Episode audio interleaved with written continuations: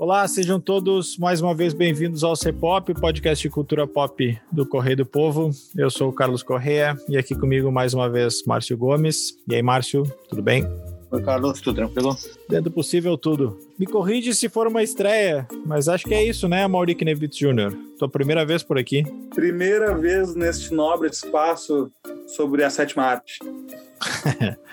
sem, sem ser com os maiores nomes do transporte alternativo. Ah, o Mauri, nosso colega no Correio do Povo, também editor de esportes do Correio do Povo, e aqui faço a estreia no C-Pop. Por quê? Porque o Mauri é pai. E o Márcio é pai. E eu não sou. Então, a gente hoje vai falar sobre animações. A gente vai tomar como gancho um lançamento aí do Netflix, que é a família Mitchell e a Revolta das Máquinas. Vai falar sobre animações que funcionam para as crianças, mas que também funcionam para os pais. Então, a Mauri está aqui na sua condição de jornalista, mas também na condição de pai. Mas a gente começa então falando do lançamento da Netflix, então bora lá, sobe a trilha e vamos começar logo isso aí.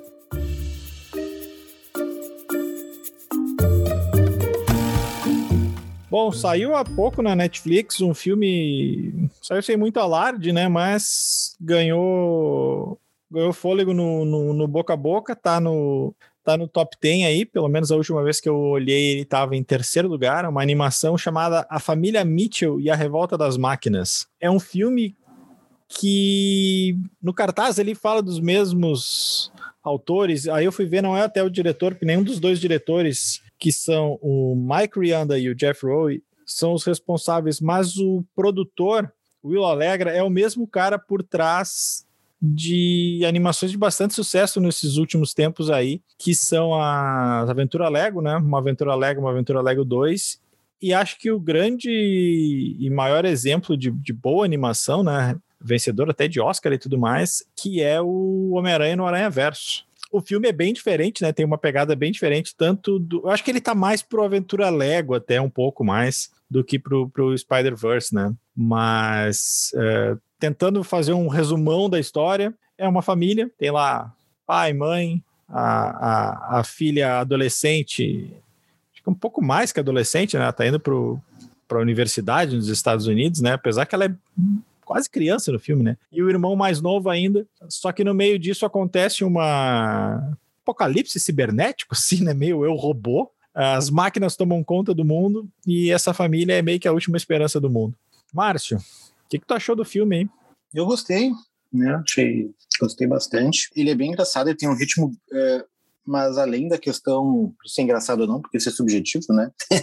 Depende muito do humor de cada um. Ele tem um ritmo bem frenético, né? E isso em alguns pontos até incomoda, eu acho, né? Tem algumas piadas que tu perde e tem que voltar e assistir de novo, porque tem várias referências que vão pipocando na tua tela, que é, eu acho que um pouco para fazer essa questão das redes sociais, e daí faz muitas coisas de TikTok, Instagram, muita coisa para essa geração. E eu acho que para quem tem crianças, especialmente um pouco mais velhas, né, que já estão inseridas nesse mundo, o filme faz ainda mais sentido, especialmente as coisas de dancinhas e de vídeos editados e de youtubers e coisas do gênero, né? Ele faz muito referência, muitas referências a isso, mas também tem muitas referências para a parte adulta, assim, de quem está vendo ao lado das crianças ou quem é adulto e resolve ver sozinho, assim. porque tem muitas piadas, eu até estava comentando isso com o Carlos, uh, antes do Carlos ver até, que são referências que as crianças não vão pegar, né, algumas coisas de críticas a empresas de tecnologia, uh, críticas a formas de consumo da, da própria uh,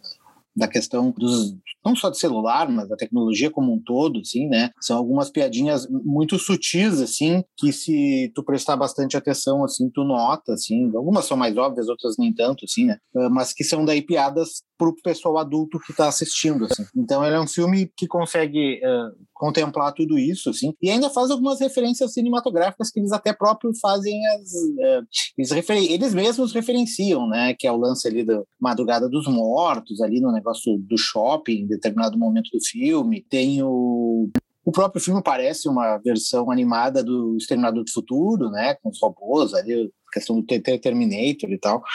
Então, ele tem referência a dar com pau para agradar todo mundo, assim. Eu acho que por isso que ele acertou em cheio, assim, e, é, e, e, e aí agradou tanto e tá nessa lista dos mais do Netflix, assim. Só para dar como uh, uma referência, assim, né? Eu assisti no sábado, aqui em casa, o, o Arraia, é, da Disney Plus, que é o filme da Disney, esse último, é a última animação da Disney, que é um filme completamente, embora seja animação bem diferente, com outra pegada, assim, e a família Mitchell no domingo, assim, são duas, dois ritmos de filmes diferentes, com duas histórias completamente diferentes, assim, e, e, e ganhou, ganhou a família Mitchell. É, esse, eu vejo essas animações cada vez mais como, eu não sei como, talvez o pessoal que estuda mesmo a fundo cinema uh, e, e artes audiovisuais em geral deve estar tá começando a teorizar sobre isso, porque é quase como se tivesse duas duas narrativas interpostas, né? Porque acabou o tempo, né, daquelas historinhas de criança de tipo, uh, sei lá, Cinderela e, e, Branca de Neve, que é aquela história ali, ponto e deu. Claro que a história pode ter interpretações mais profundas, mas é uma história só. Eu vejo nessas animações isso, né? Uma, uma preocupação em fazer quase como se fosse duas, duas tramas, assim, não só não só piadinhas, não só referências. Isso tem muito, muito, muito, muito. Qualquer filme de animação que se vê hoje em dia tem muito disso, né? Eu confesso que eu não consegui o filme a tempo de gravar esse, esse, esse nosso super podcast, mas outros que a gente vê aqui em casa, que eu já vi, tem essa mesma essa mesma tendência, assim, né? Eu acho é uma coisa interessante para o pessoal estudar aí. É, eu, o, o que o Márcio falou do ritmo, eu acho que ele tá. E aí eu vou fazer de novo a referência com, com a Aventura Lego, né? O, porque o, o pegando aí as, duas os dois paralelos que a gente falou no começo ali do, do, do, do produtor da Aventura Lego do, do Homem-Aranha. O Homem-Aranha ele tem um ritmo próprio que vai variando ao longo do próprio filme de acordo com os, os universos que estão lá, né? Então, quando chega no Noah é uma coisa mais diferente. Quando chega naquela animação mais clássica lá, que é é, é, um ritmo mais lento e tal. É, esse eu acho que ele tá mais pro ritmo do Aventura Lego, assim, que nem, que nem o Márcio falou, se assim, essa coisa é frenética. Ele não chega a ser tão frenético quanto, sei lá, um Rick and Morty, né, que tu, tu tem que ver dublado, porque se tu, tu, se tu vê legendado, tu não vai pegar, ou tu lê tudo, ou tu olha as animações em si, porque tu não consegue dar conta de, de, de tudo. Acho que, que ele usa bastante o recurso de, de como se fosse pop-ups na tela, assim, né? Uh, é, que é a questão da internet, né? A questão isso, dos, exato. E, dos vídeos, né?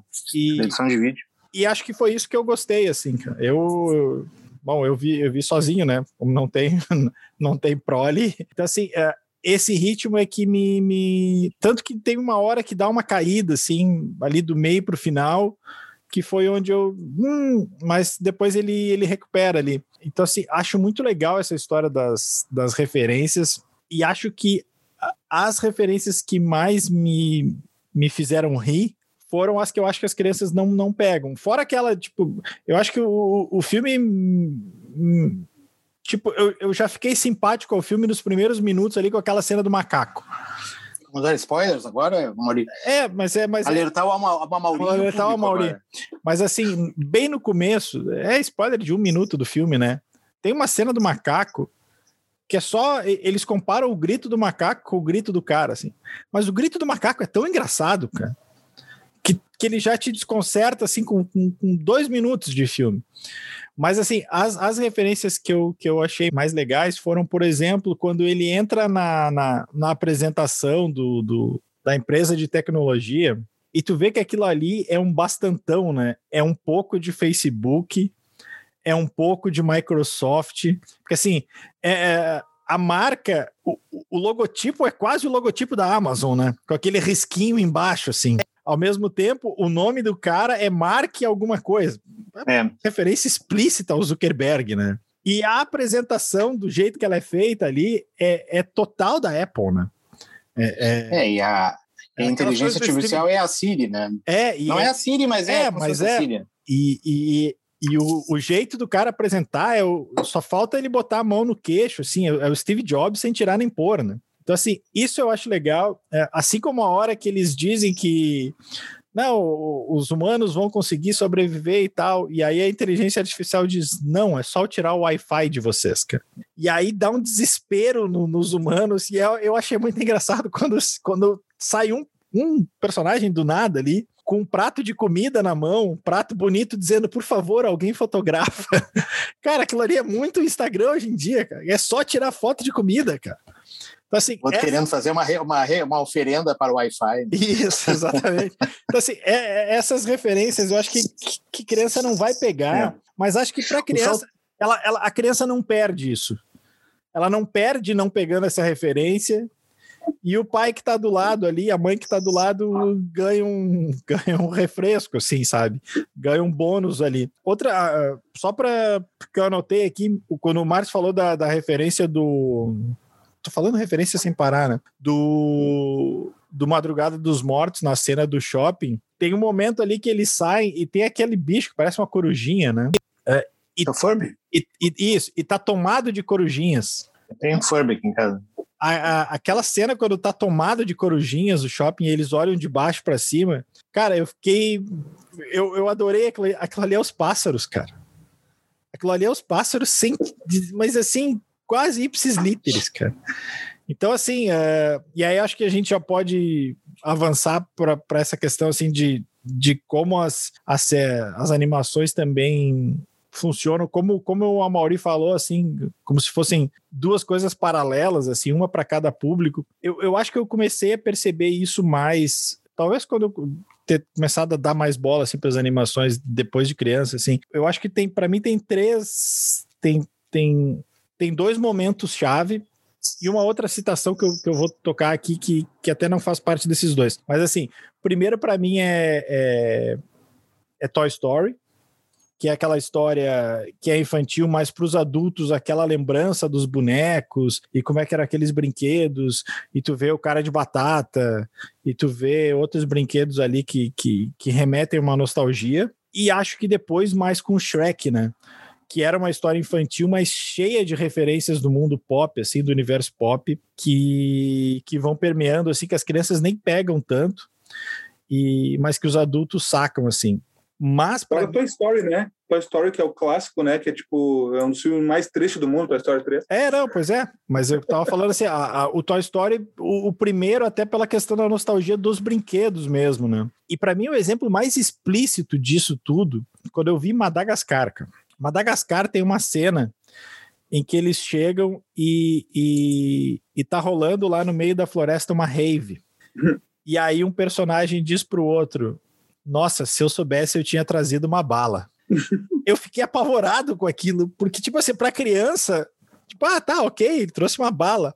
Aquela bala ali não é uma bala, né? É uma êxtase, cara. Era uma referência clara, tipo, era uma referência clara a drogas no filme de criança. Só que as crianças não vão pescar, não vai passar no radar delas.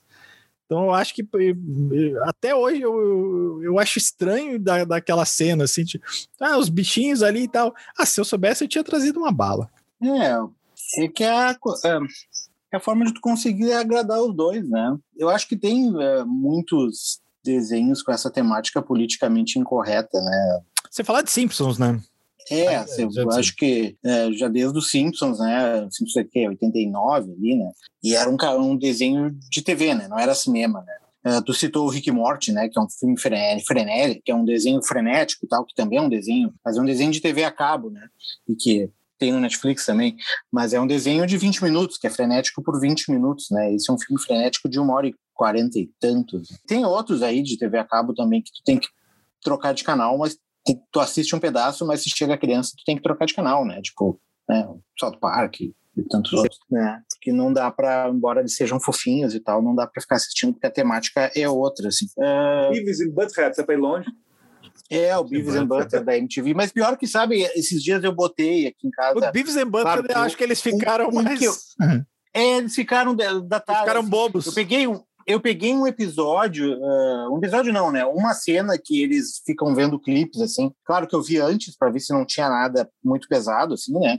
Uh, e mostrei aqui, não, aqui para cria e não, não é funcionou, assim. É não, não bate. Enxergo, não, não bate, assim. Muito datado, assim. As, as, as, piadas também muito datadas, assim. E, tipo, não tem mais, tipo, não comunica com a, a com a geração atual, assim, sabe? Funcionava para nossa, mas acho que não funciona agora. Eles vão lançar de novo, né? Vai, vai voltar. Mas eu acho que eu acho que o Beavis and Butthead não... nunca foi um desenho para criança também, né? Não, não foi para criança, mas era um desenho para adolescente, assim. Mas eu acho que não funciona nem para adolescente, para jovem. Era uma hoje, época, sabe? teve uma época que a MTV investiu em algumas, em algumas Sem falar que né? mu e... muitas piadas homofóbicas e sim, coisas sim. do gênero, assim, sabe? O, a MTV eu lembro que não era só, era o Beavis and Butthead, tinha o, o Ian Flux, que era uma animação é, também meio Flux, futurista. É que essa eu nunca vi, confesso é. nunca tive paciência. E tinha o garoto. Tem a Dharma também, né? É, e tinha o Garoto Enxaqueca também na MTV, né? Tinha o Garoto Enxaqueca, que era engraçado. O Garoto Enxaqueca era muito bom. O Garoto Enxaqueca, é, acho que não tem problema de, de, de, do público infantil. Vai, Amore. O Beavis e Butthead ficou fofinho no final, é isso que vocês falaram aí, ano passando? Não, ele ficou... Não, não, não. Ele... Não é que ele ficou fofinho, que ele, ele perdeu deixou... a graça, eu acho. Eu acho que ele deixou de ser perigoso. Ah, tá. É, é, não Por é, assim é, dizer. Eu acho... Ele... Pois é, eu acho que aquele Beavis de Butterhead de 1990, eu acho que eu não sei se ele envelheceu bem, na verdade é essa, assim, sabe? Não sei se hoje ele faria tanto sentido como ele fazia eu vou dizer que não, eu não, não sei nem dizer muito sobre o Beavis and Butthead, porque eu era proibido de assistir, né? é.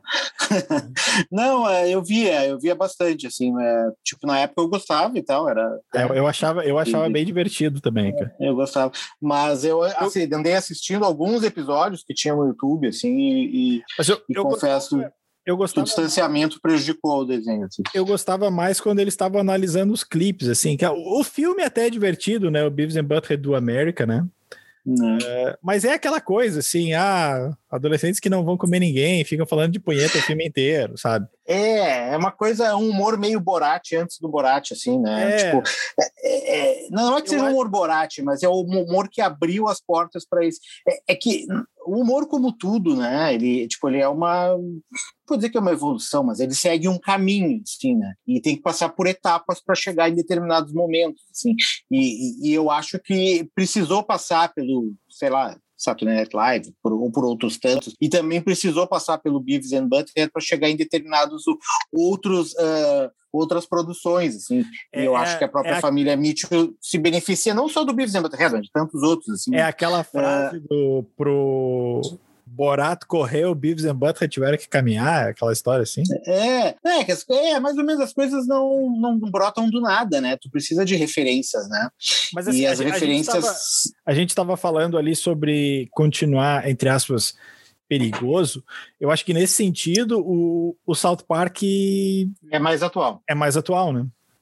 E até, tu falou dessa cena aí da, da internet, por exemplo, do, do Família Mitchell, que eles ficam sem internet, as pessoas se desesperam. Uh, tem aquela lenda de que se os Simpsons fizeram tudo antes, né? Tem um episódio do South Park de anos atrás em que acontece isso, assim, a cidade fica sem internet e as pessoas se desesperam, tanto que eles criam campos de refugiados para pessoas sem internet, assim, que tem um lugar que tem mínimo de internet, as pessoas têm prazo para acessar por 10 minutos. É, o, o problema do e, South... tipo, então eles já fizeram todas eh, essas, essas questões. Só que o South Park ele é um desenho que ele trata de temas atuais, né? É, tipo, é, é um episódio que, eu... que, se tu for ver a temporada hoje, daqui a cinco anos, ela vai estar datada, porque Sim. ela trata da questão das máscaras, do coronavírus, enfim. Mas assim, e daqui, eu... talvez daqui a cinco anos ninguém esteja usando máscara mais. Eu tenho tomar. duas, eu tenho se, se, daqui a cinco anos tiver pessoas, tá bom.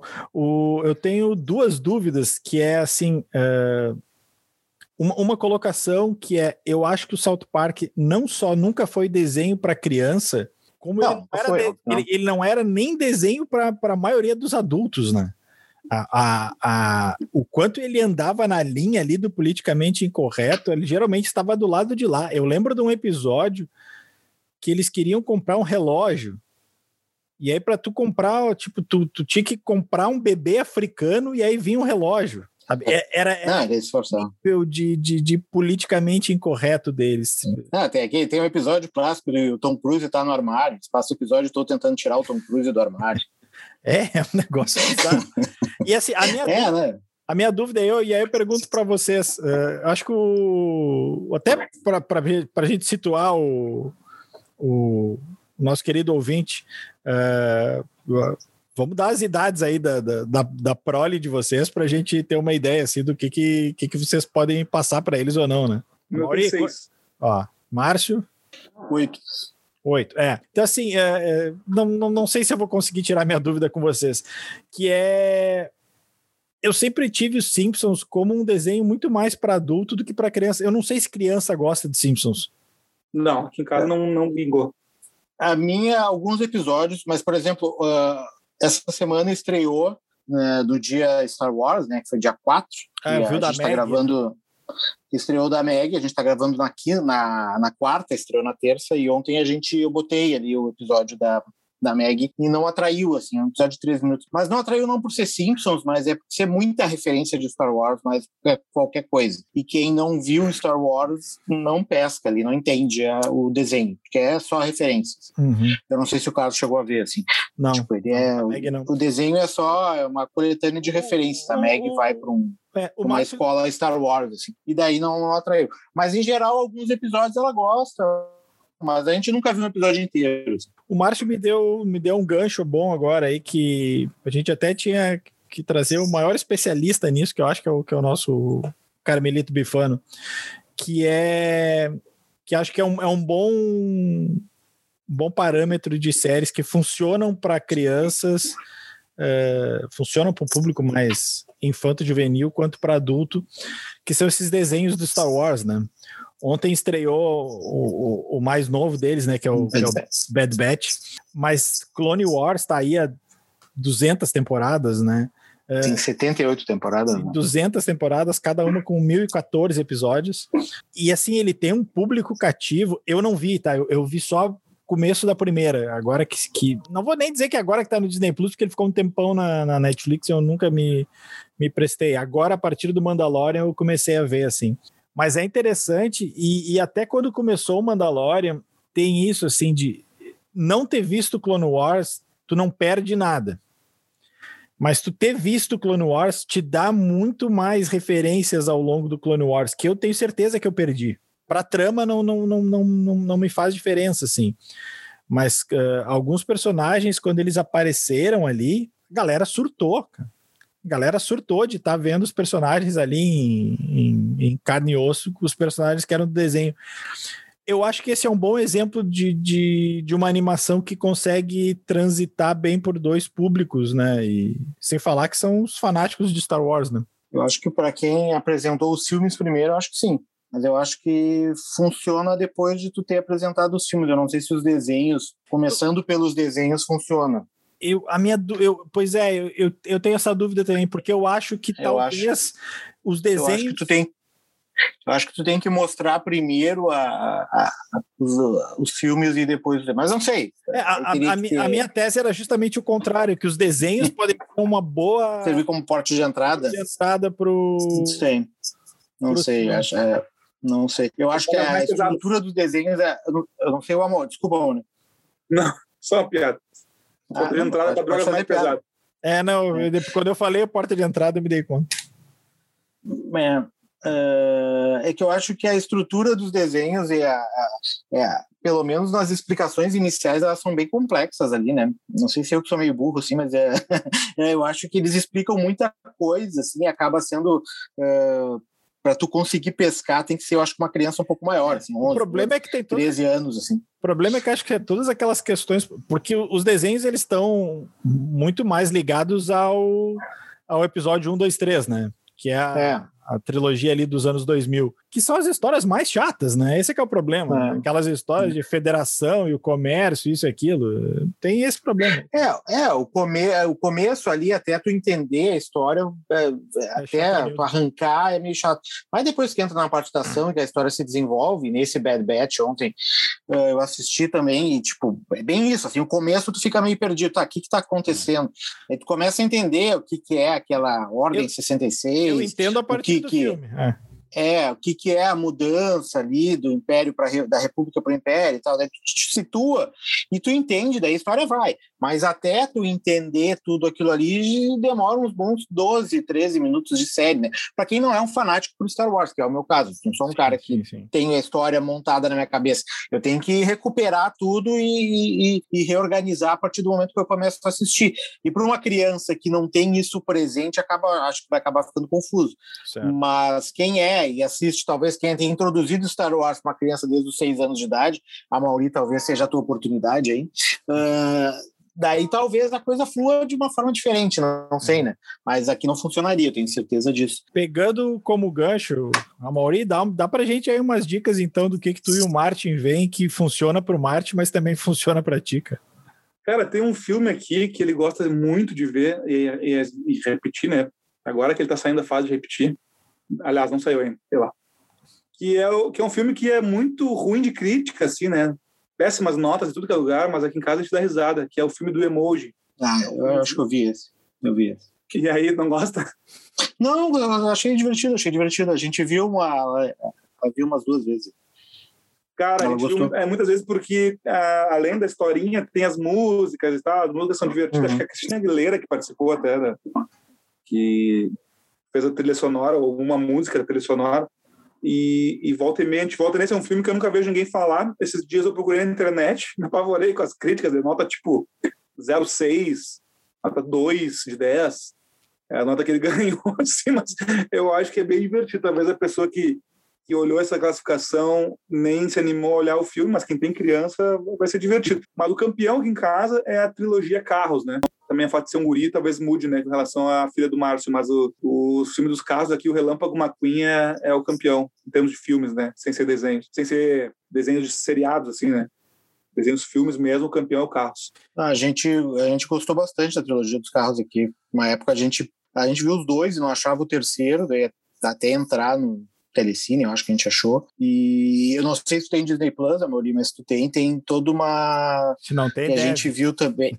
tem vários uh, curtas do Carros, mas vários, assim, hum. 15 curtas do, de todos os personagens, assim, de cada historinha tem uns cinco minutos, assim, e dá para dá para dar uma sentada e ver umas duas horas só, só de curtas, assim, sobre os carros. E eu acho que são os melhores curtas, assim, dos desenhos que tem no, no Disney Plus são os dos carros. Assim. Tem um da, do, do Monstros S.A. que é legal também, que é o da festa os monstros vão fazer uma festa na fraternidade lá, que é bem engraçado. Assim. Mas tirando esse do monstros, eu acho que o do carro, esses do carro são os mais divertidos. Assim. Mas aqui, é, o favorito aqui do ano passado foi o Caminho da Lua, aquele do Netflix, que eu não assisti, ela viu, não vi, uh, mas ela gostou bastante e viu umas várias vezes. Uh, fora isso, a gente viu a Raia, a gente gostou no sábado, achou legal mas eu achei bem é, inferior ao Soul é, e outros da, né, da, da, Disney que, não, que saíram. Mas eu acho que eu gostei mais mas daquele a, dos dois irmãos. A tua, filha, a tua filha gostou do Soul? Gostou, gostou bastante. A gente viu, inclusive, o curta da 22 que entrou agora também. Não sei se vocês já viram. Entrou semana passada um curta da 22 no, no Disney Plus também. É legalzinho, assim, não é tão bom que nem o filme, mas é legalzinho, divertido. É, o, o, filme é ótimo, mas a minha dúvida era se. se... Não, gostou, claro. Algumas coisas talvez ela não tenha captado, assim, mas em geral no filme ela gostou. E tem algumas animações que eu gosto, né? E vejo por conta que ela não pode ver, né? Tipo, teve essa animação que entrou na Amazon aí, que é o. Hum, Invincible, não, Vencível, Vencível, sei lá, como é que ficou a tradução, que é muito boa, só que é uma animação extremamente violenta, né, é baseada nos quadrinhos do Robert Kirkman, né, que é o cara que criou Walking Dead, e já terminou a primeira temporada e foi renovada já para a segunda e para a terceira na Amazon. E a história é muito legal, é tipo um The Boys, assim, na vibe do The Boys, só que é animação. E bem aquele clima, assim, de heróis heróis meio vilões, assim, né? E, só que bastante violento, assim. Então não dá para pensar em deixar a criança menor assistir, assim. E tem outros também na Netflix também que valem para adultos, assim. É, o Carlos falou do Rick e Morty, que é muito legal. Eu vi todas as temporadas, deve sair uma nova agora. Rick e Morty tem uns episódios muito bons. Eu vi que tem uma é, que eu gosto bastante. Demorei, demorei pra caramba para ver toda a primeira temporada.